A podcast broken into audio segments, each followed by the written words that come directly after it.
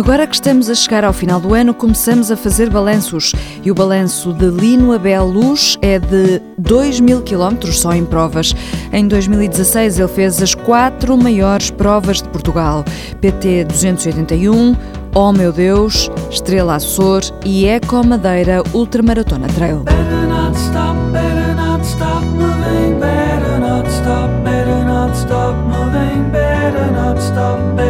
Stop moving,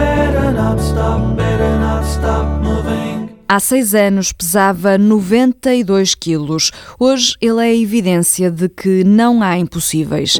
Vamos a contas. Durante este ano, só em provas, Lino Abel Luz fez 2 mil quilómetros, passou mais de 300 horas nos trilhos e subiu um acumulado de 90 mil metros.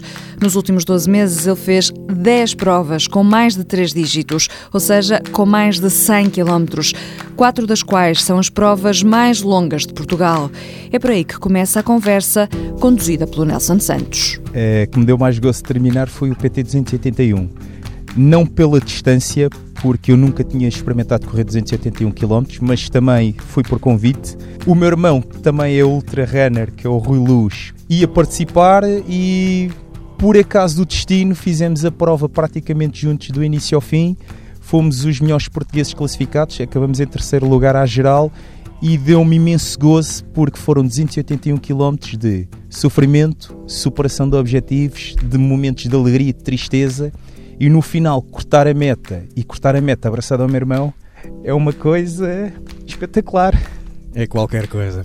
É, é do outro mundo, é aquela sensação que quem pratica desporto e se pratica desporto com o irmão, fazer essa distância e acompanhado por um familiar é algo que uma pessoa não consegue explicar. Por isso, Pode não ter sido a prova mais dura, se calhar, que eu realizei este ano, mas foi aquela que mais alegria me deu. O que é que te vai na cabeça durante estas horas todas? Tens tempo para hum, derivar para outros pensamentos ou concentras-te nos quilómetros e na gestão do tempo? Nunca me concentro nos quilómetros. Toda vez que entro numa prova, faço contas. Faço contas de matemática. Invento a conta mais maluca, começo a resolver-lhe depois alguém diz-me qualquer coisa que me faz perder o raciocínio, automaticamente obriga-me a voltar a repetir todo o processo. Quando não penso nisso, penso na próxima corrida que vou fazer, penso em algo que tenho para fazer durante a semana a nível profissional, mas pensar nos quilómetros em si não. Porque já passei por muitas provas em que, quando ouço um atleta dizer-me assim: acabamos de fazer o quilómetro 1, faltam 150 ou 160, essa pessoa já não tem o espírito de que vai aguentar a prova. Por isso nós nunca devemos pensar nos quilómetros. A filosofia deve ser passo a passo, quilómetro a quilómetro. E assim sucessivamente tentarmos chegar ao final. Dá para ver as vistas, para apreciar as vistas, tu passas por uh, sítios maravilhosos. Também tens que ir sempre com atenção ao, ao chão e a percalços. Como eu digo, eu vou na zona. Eu já tive situações de veiados saltarem-me à frente e eu nem os vi. E alguém dizia-me assim: Lindo, lembras-te daquele viado que saltou à tua frente? Eu assim, não vi viado nenhum. Eu fico de tal forma concentrado e depois eu levo as minhas músicas para ouvir e enquanto ouço, fico completamente absorto no meu pensamento e no meu estado que a zona onde eu estou a correr pode ser a mais bonita de Portugal, mas eu não me recordo nada. E isso é mau por um lado, porque nós corremos em zonas lindas e no meu caso eu não consigo sentir a beleza da paisagem porque estou completamente concentrado, mas também se não estivesse concentrado, se calhar aquilo tornar-se um bocadinho difícil, porque afinal de contas, às vezes são 160 ou 190 km e isso pensando que não, começa-nos a afetar interiormente. E a ideia é não tentar passar esse sentimento de, de dor ou de sensação que ainda me faltam muitos quilómetros é tentar mesmo entrar numa altura de zen e filosofia própria em que seja fácil realizar este tipo de feito. Este ano fizeste hum, a extraordinária marca de 10 provas de 3 dígitos. Consegues contabilizar uh, quantos quilómetros fizeste ao todo em 2016 só em provas? Consigo, consigo, porque eu há dias até coloquei um post desses no Facebook por gozo, porque um amigo meu disse-me assim: gostava que publicasses as provas que realizaste. E então eu fiz um apanhado de todas elas. Sensivelmente, eu este ano, em trail, provas realizadas, tenho sensivelmente 2 mil quilómetros corridos, qualquer coisa como 309 horas perdido alguns no mato, qualquer coisa como perto de 89, 90 mil de desnível positivo, ou seja, é quase 90 km a olhar para o céu. Sensivelmente isso dá uma média de 13 dias consecutivos a correr, ou seja, quando se faz uma análise, uma pessoa olha para aquilo e diz assim: caramba, isto é imenso. E eu digo sempre, mas isto é só competição, porque depois falta ali a parte de treino que já não entra para estes fatores. Tu estás a habituar o corpo hum, a uma metodologia de descanso diferente do atleta normal. Quer dizer, tu não costumas de ter o intervalo que um ultra trail runner por norma tem. Não consigo. Eu já fui à net, eu já li sobre isso, sobre os períodos de recuperação, etc. E eu também sinto, eu sei que quando entro numa prova não vou a 100%, mas também sinto que a condição física que levo é suficiente para conseguir acabar e conseguir acabar com um resultado razoável. Mas eu não ando aqui por resultados, eu ando mais é exatamente pela superação dos meus objetivos.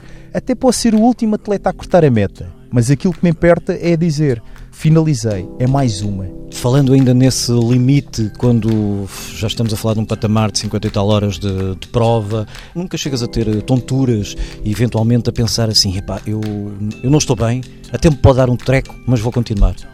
Uh, já, já me aconteceu. Aconteceu-me no Lausanne Trail uh, o ano passado.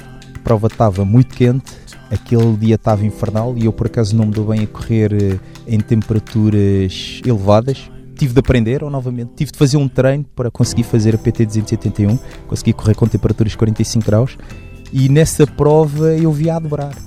Eu corria e dizia assim: Olha, vou ali quatro atletas, tenho de os passar. E havia uma pessoa que dizia assim: Não vão ali quatro pessoas, vão ali duas. Eu, não, vão quatro, porque eu estou a ver quatro. E depois, quando olhava para a pessoa e via assim ligeiramente desfocada, eu assim, não, espera lá que eu não estou bem. E ela assim, pois não, é que tu nem sequer consegues correr a direito. Sim, mas acontece-nos esse tipo de situação, nós sentirmos de alguma forma que estamos bem, mas na realidade não estamos. E já me aconteceu, foi uma experiência que eu não gostei, mas aprendi, aprendi que quando isso acontece é o corpo também já está a dar sinal que está a entrar em algum tipo de falência.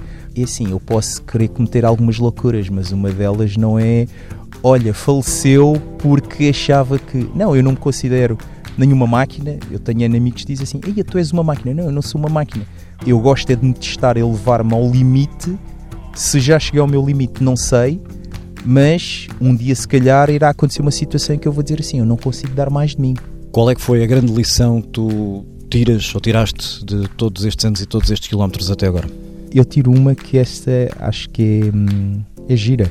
As pessoas dizem: Ah, o corpo humano não está preparado para fazer certas coisas. Eu penso o contrário. O corpo humano está preparado para fazer tudo aquilo que eu queira, desde que eu mentalize e eu me preparo para isso. Do exemplo, há aquelas pessoas que começam a correr hoje e falam com alguém que já fez 50 km e dizem assim: Eu vou fazer 50 km. Eu seria o primeiro a dizer assim: Acho que faço 50 km, mas não é da noite para o dia tens de preparar. E muitas vezes, quando nós não fazemos esses pequenos preparos, e eu sou o primeiro a apontar a mim próprio o dedo, porque eu sei que cortei muitas etapas para aquilo que faço atualmente, por vezes as coisas não correm bem. Nós temos lesões que não deveríamos ter se tivéssemos, em vez de passar de 40 km para 80, se tivéssemos passado de 40 para 60, fôssemos subindo gradualmente, mas se nós nos prepararmos, nós conseguimos fazer tudo para mim aquela ideologia quando alguém diz ah, eu não consigo fazer, ou isso é genética, ou isso é porque tu, assim, não. Eu digo sempre isto, eu em 2010 pesava 92 quilos, até que um dia disse assim, estou farto de ser sedentário, se calhar não, não há problema nenhum acordar às 5 da manhã e fazer 10 km, e ao final do dia de trabalho fazer mais outros 10 km. E a pessoa ter também um bocado de vontade, porque se eu não tiver vontade, e sentir-me sempre confortável naquela minha zona, então eu também nunca passarei dali. Eu, como não gosto da rotina e do conforto, eu gosto de me testar. Acho que todos nós somos capazes de fazer tudo e mais alguma coisa. E é mesmo quando se liga à televisão e vê-se pessoas a fazerem coisas imagináveis, eu penso: se ele consegue, eu também poderei. Conquistar e depois sim, sentar e descansar. Sit down, James. Boa semana, boas corridas.